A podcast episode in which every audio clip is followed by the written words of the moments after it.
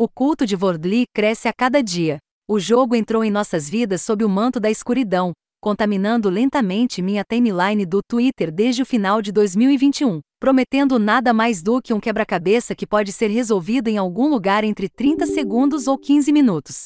Você obtém seis palpites para identificar uma palavra de cinco letras a cada entrada. O Quizmaster algorítmico revela quais letras estão no espaço certo, quais letras aparecem na palavra, mas estão inseridas incorretamente, e quais letras não estão na solução. E, no entanto, Wordly é um fenômeno absoluto. É difícil dizer se o incrível sucesso de Wordly tem mais a ver com sua comunidade metacultural do que com seus princípios de jogabilidade. Quero dizer, em sua essência, este é um grande quebra-cabeça. A história conta que o criador de Wordly, um ex-engenheiro de software do Reddit chamado Josh Wardley, idealizou o design para ser um ritual privado compartilhado entre ele e sua esposa amante de jogos de palavras.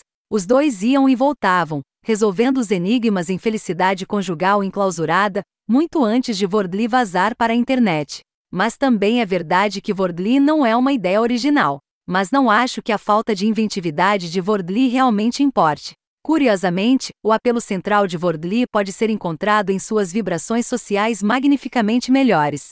Sentar-me em frente ao meu Wordly é como ser picado por um dardo tranquilizante porque, francamente, é difícil soltar qualquer artefato cultural das catástrofes globais dos últimos dois anos. Comecei a jogar Wordly em dezembro passado, no calor morto da onda Omicron, bem quando toda a nossa euforia pós-pandemia estava sendo humilhada pelas variantes todo-poderosas.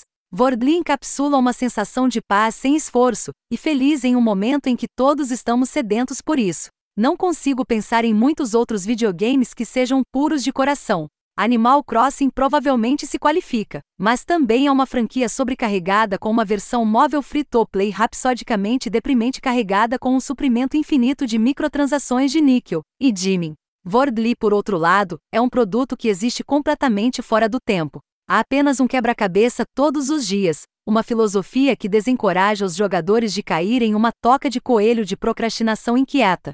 Idealmente, essa mentalidade persistirá agora que o jogo foi adquirido pelo The New York Times. Eu costumo resolver o Wordly diário à meia-noite, bem quando a nova grade é carregada ou no início da manhã, quando minha namorada e eu ainda não estamos prontos para começar o dia.